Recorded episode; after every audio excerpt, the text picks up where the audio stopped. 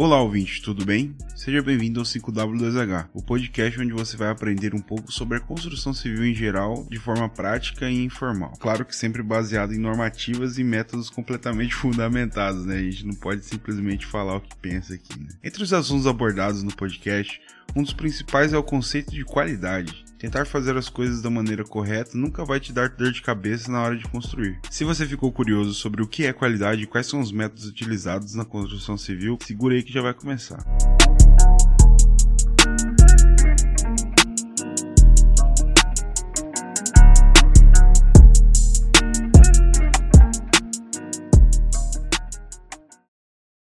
Continuando aqui as atividades principais da nossa EAP, nós temos ali a superestrutura e elevações, né? Ou elevações e superestrutura, depende do jeito que você, que você executa.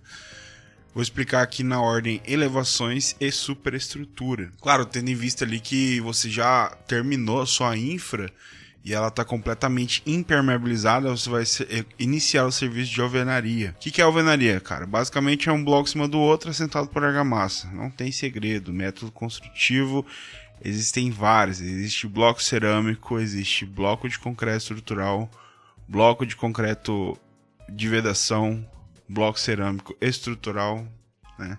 Existe tijolo ecológico. Eu ando pesquisando bastante sobre tijolo ecológico, cara. É um método executivo bastante interessante. Eu até vou trazer alguma coisa aqui para vocês mais para frente, assim que eu entender mais o processo, né? Mas assim, que você deve levar em consideração na, nas atividades da alvenaria, né? Você tem que ter disponível em, em loco. Alvenaria do, em bloco, né? Cerâmico de 8 furos, que é o mais padrão.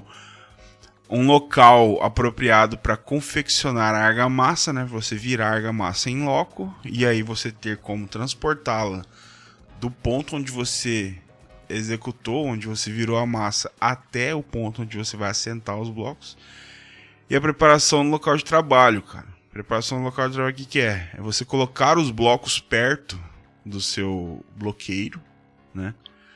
E você disponibilizar a argamassa para ele num ritmo em que não atrase o serviço dele. Então você tem que ter um servente muito bom para disponibilizar esse tipo de serviço, né? Às vezes até dois. Alvenaria é um serviço, dependendo do pedreiro, é bem rápido, cara. O cara senta na cacetada de tijolo por dia, cara. Você levando em conta que são 30, de 28 a 32 blocos por metro quadrado de parede, você tem, sei lá, uma casa padrão, 3 mil, 4 mil tijolos, você faz aí uma conta básica e vê quanto tempo vai demorar. E aí não podemos esquecer das famigeradas vergas e contravergas. A fabricação desse sistema é um pouco demorado, porém é muito importante, né?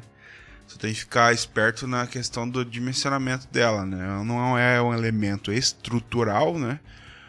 Mas ela garante mais estabilidade nas suas esquadrias, né? Evita fissuras. Então, assim, você tem que estar atento sempre a utilizar no mínimo 20 centímetros a mais do que o, que o, o vão da esquadria.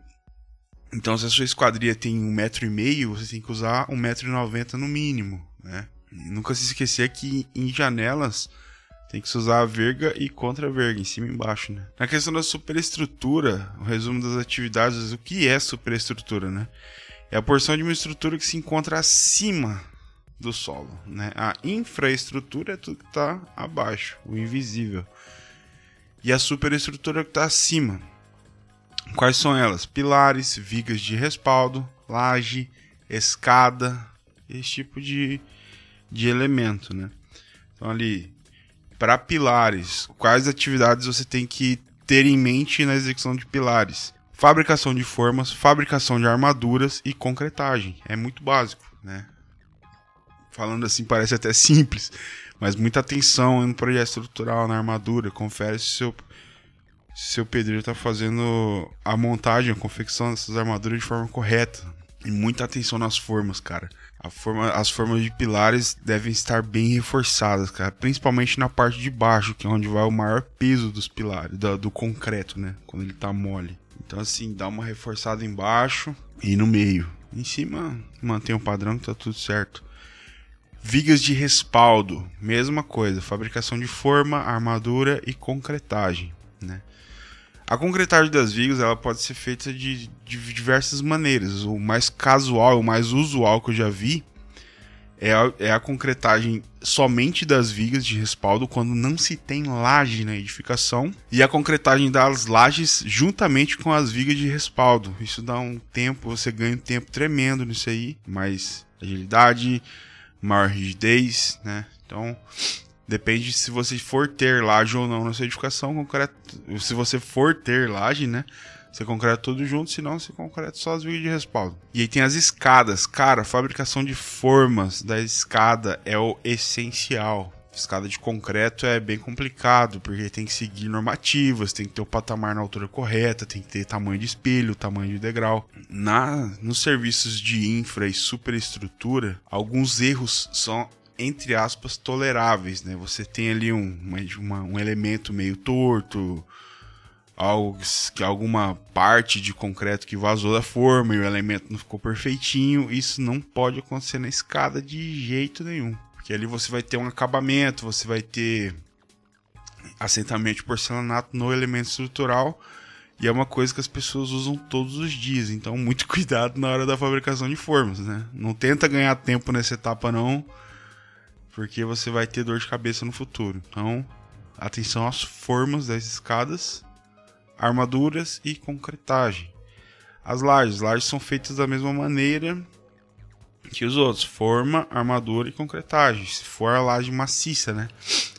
Se a gente tratar aqui de laje pré-moldada, ela já vem com a questão das vigotas pré-moldadas. Vai ter lajota ou EPS, né? Se for laje de cobertura ali, ou dependendo do tamanho da sua capa e as armaduras negativas. Então, assim, um, dos cuidados principais em lajes é a questão das esporas.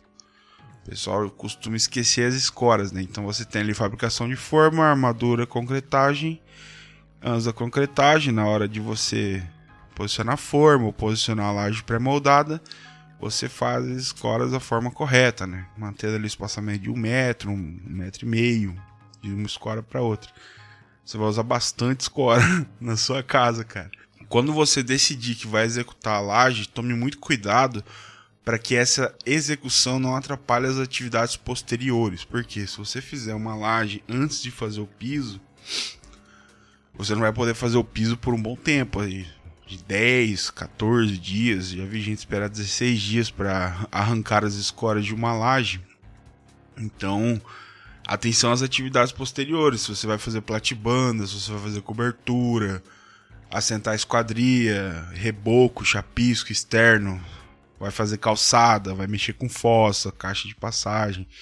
Essas atividades que são no exterior da sua edificação, você pode dar uma prioridade para elas enquanto a sua laje está em processo de cura, né? Enquanto você não pode liberar ela. Então, basicamente é isso, né? São essas atividades principais de uma EAP na parte de superestrutura e elevações. As próximas atividades são cobertura e esquadrias, né? A gente já está falando um pouco sobre as atividades posteriores. Eu não estou aqui entrando em mérito de processo de execução, nem em valores quantidades, porque são temas futuros, né? Eu estou falando aqui de EAP, basicamente é atividade ponto, né? Como você vai mensurar essas atividades? Eu vou explicar isso para você Claro que se você tem experiência, você sabe quanto tempo demora para o seu pedreiro fazer um pilar, fazer uma viga ou para assentar um metro quadrado de parede, você utiliza esses prazos. Nada melhor do que os prazos reais para você acertar uma obra. Mas se você não tem essas informações, ou se você nunca se importou em adquirir essas informações durante uma execução, existem outros meios, né, que é através da tabela Sinap e através de livros também. Mas aqui eu vou exemplificar muito na hora de determinação de prazo de atividades em cima da tabela SINAP, né?